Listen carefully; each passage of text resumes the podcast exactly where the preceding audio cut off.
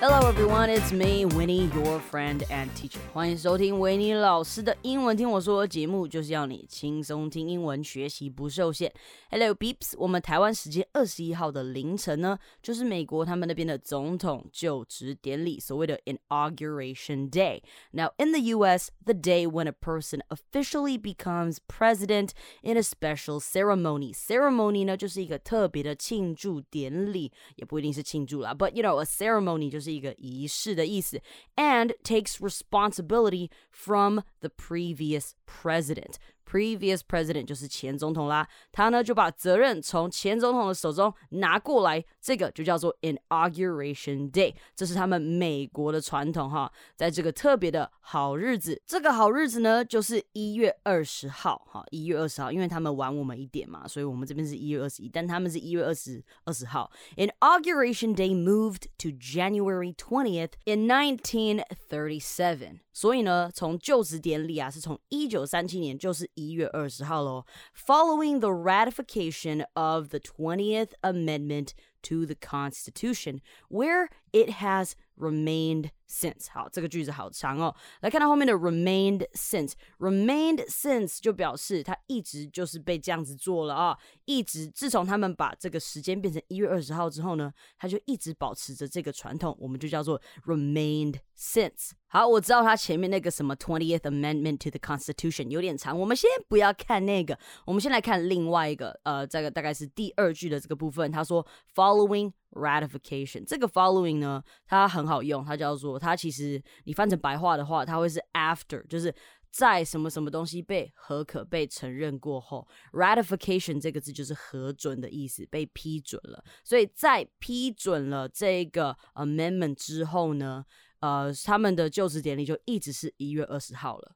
All right, all right，我可以看到你头上的那些问号，到底什么是 the twentieth amendment to the Constitution? All right, let me tell you, you're gonna love this explanation. 我觉得你会喜欢的。Now, uh, the twentieth amendment to the Constitution is commonly known, commonly known as, commonly known as 就是它也被称为的意思了哈。It is commonly known as the lame duck amendment 什么 lame 呢？lame 是 L A M E，就是很烂的意思啊。lame duck, lame duck amendment. All right. So the 20th Amendment was designed to remove the excessively long period of time a defeated president or member of Congress would continue to serve after his or her failed bid for re-election。哇哇哇，好长，对不对？没错，其实呢，他要讲的就是啊，这个在政治上呢，我们所谓的跛脚鸭啦，就是所谓的跛脚鸭，他呢就是一个因任期快满而失去政治影响力的公职人员。Oh wow!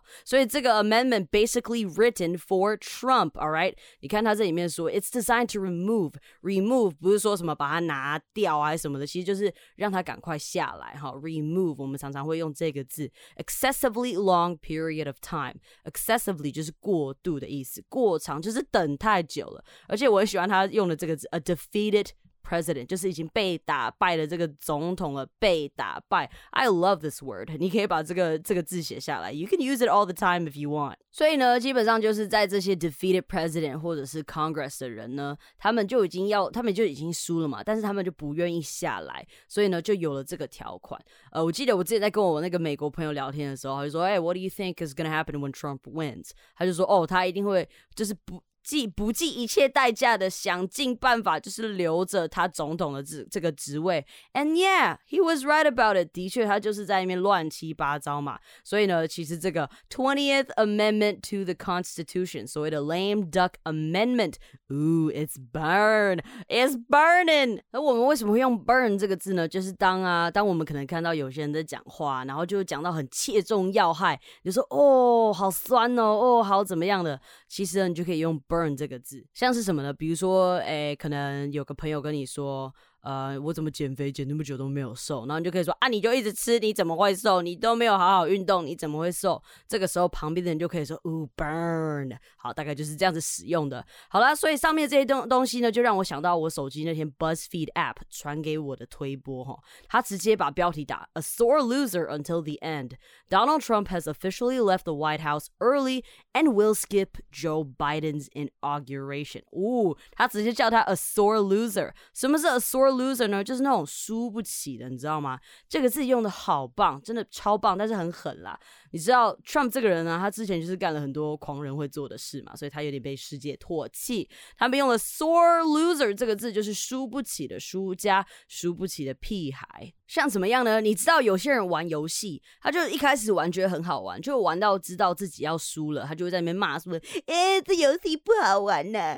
哎，你们在欺负我啦什么的。” Yep，a sore loser is a good word over here. All right，所以呢，他后面呢，就是他提早离开白宫了嘛，他也不打算出席 Joe Biden 的那个就职典礼了。他在这个句子里面，他用 skip。Joe Biden's inauguration，他们用这个字哦，skip，skip，其实呢，用在这这方面就是翘掉的意思啦。你翘课，你也可以用 skip classes，你也可以这样子用。So yeah, he is sore loser, and Joe Biden is basically a winner here. So sorry, Trump, you're just a sore loser here. All right，所以川普呢就这样翘掉了这个就职典礼，他就是拍拍屁股，他也不想看了，就是 Well fuck this shit, I am out of here，他就离开了白宫，因为呢他不想要看到 Joe Biden sworn in as uh the 46th president of the United States. Joe Biden 呢 sworn in, he's gonna sworn in. Sworn in 这个字呢，你赶快记下来啦。其实 sworn 呢就是 swear 的 pp 嘛，对不对？ 啊，那那个 sworn 就是 s w o r n，sworn in 就是宣誓。 总统在呃就位前不是要先把手放在什么书上或是什么的，然后宣誓就职嘛，对不对？美国那边他们是拿圣经，而这次呢，Biden 拿的是他们的传家宝，真的是传家宝哦。一般来讲，圣经就圣经啊，哪个牧师你圣经借我一下就好了。But this time it is a familial artifact that has followed him throughout his 50-year political career。没在跟你随便，人家是把这件事情很认真的在看哦。所谓的 familial familial artifact，familial 这个字呢，它其实是 family，然后变成这个形容词啦。familial 家传吧，家传嘛，就是传家宝的意思嘛。artifact 就是它已经是一个文物咯。That has followed him throughout his 50-year-old not 50 year old, 50 year political career，表示呢，Joe Biden 搞政治已经搞了五十年咯，这是他的 career，他的生涯嘛。这本圣经一直跟着他很久了。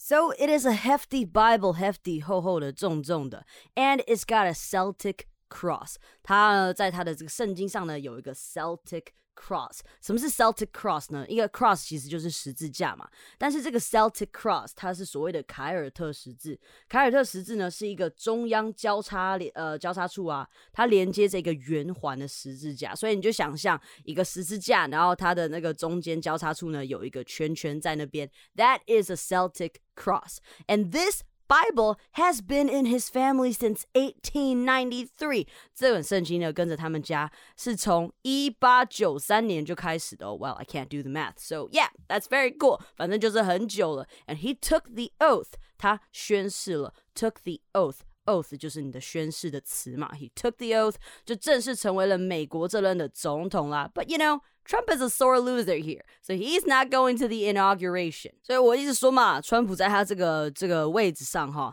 他创造了很多的奇迹。He's not going, so he became the fourth president to boycott his successor's regularly scheduled inauguration and the first in more than 150 years to do so. 哦，他成了第四位不去参加这个就职典礼的人了。Successor 就是前任的意思，前任的谁谁谁的意思啊。Boycott 就是大。 他很常听到的悲歌嘛，他就是 begin key 啦，他不爽去他就不去了。那已经有一百五十年没有人这样做了，就是他，只有四个人输不起，他是其中一个。当然呢，他还有另外一个记录呢，就是被弹劾的这个部分。Donald Trump has become the first president in U.S. history to be impeached twice after being charged with incitement of insurrection. OK，这个字听起来很长。Impeach 就是他被弹劾的意思嘛。那 incitement 就是煽动的意思，它是煽动的名词。Insurrection 这个字，Oh no no，这个是叛乱的意思哦。因为他在他的 social media 上面的发言已经有就是造成叛乱的这个事实了。 uh, the things that he said on his social media. Well, he has been, you know, saying crazy stuff on his social media, and all of that resulted in a riot，就造成了这个 riot 所谓的暴动叛乱啦。那个时候我就打开 IG，我就看到我追踪的一些 celebrities，就是一些名人嘛，美国的一些名人，他们线动全部炸满一排。我想说，哇，OK，美国觉得又出事了。我就点开，我就看到一张图，我一个没看清楚，我以为我看到的是《悲惨世界》的最后一幕哦，你知道吗？就是红啊、蓝白啊，然后。 大家在盖那个堡垒，盖那个 barricade，然后大家一起唱着 Do you hear the people sing, singing the song of angry man? It is the music of the people who will not be slaves again. Wait, slaves? 谁是 slaves 啊？They're trying to kill democracy，这才是不民主吧 ？Pro-Trump protester，他们说这些是 protest，他说这是一个就是抗议还是什么的。No，this is a riot，这个是暴动。他直接冲到了那个大楼里面。这些呢，这些暴动的人，他们叫做 pro-Trump。当你 pro something 的时候，就是表示你支持谁谁谁嘛。So these are pro-Trump protesters，支持川普的那个群众，他们要抗争，因为他们拒绝 Biden 当选。Well, what went wrong with this? I don't know. But the point is these people are doing things that are against the law, against the law 就是犯法的。This is basically a riot, and the people who broke in，他们闯进去，broke in 是这个字哈，are basically going to be prosecuted，他们哦是会被起诉的哦。因为我在看 CNN 的时候，我看到很多人就站出来说，you know no random groups of people are this united，就是这个东西是因为 Trump 他就是煽动了一些言论嘛，那导致很多人就好，那我们就聚集在一起去做这件事情，就表示其实背后是有指导期的。这是我看 CNN 说的。Now the reason why this is happening is because a lot of the people there are thirsty for power, thirsty for power，就是他们想要有权利嘛，and Trump can actually give them that. So this is what I saw on CNN 啊，这些人呢就像暴风雨一样，暴风哦冲进了 the United States Capitol，通常也会叫 Capitol Building，就是美国的国会大厦。They stormed in，stormed in，呃，storm 就是暴风嘛，对不对？暴风雨啊，风暴，对不对？它如果我们像呃风暴一样冲进去呢，我们就会说 stormed in，就是闯进去。我还看到有个影片是有。 有人开车，然后跟警卫说：“哦，You open the door, let me in. What the hell is going on with the world？” 当然啦，Trump 也在各大社群平台因为这件事情，incitement of insurrection，对不对？incitement of insurrection。我刚刚差点想不起来那个字是什么。对他就是煽动了叛乱，所以呢，他在各大平台他都被 banned。什么是 ban 呢？ban 就是拜拜，你被封锁了，拜拜，你的账号再见。He's banned on social media, so he won't create any more crazy stuff before the inauguration. 就是呢，这个东西就是一个适当的 censorship 嘛，censorship 就是审查制度啦。这东西是好的，虽然说我们有言论自由，but 要我们都应该要有判断力，也要在看到每个讯息的时候停下来思考一下，like, uh, you know, is this right or is this correct? Or should I be reacting to this? What reactions should I have? 呃，我们所谓的新闻审查制度呢，就叫做 censorship of the press。press 就是媒体嘛。 所以呢，如果我们不能好好的停下来思考哪些东西该不该听、该不该信，这个世界是会很乱的，like America。所以啦，最后就要来跟大家说，因为呢，川普先生没当选，有些很有些人就很不爽嘛，然后他们就还甚至发一些 death threats，所谓的死亡威胁给一些 election workers。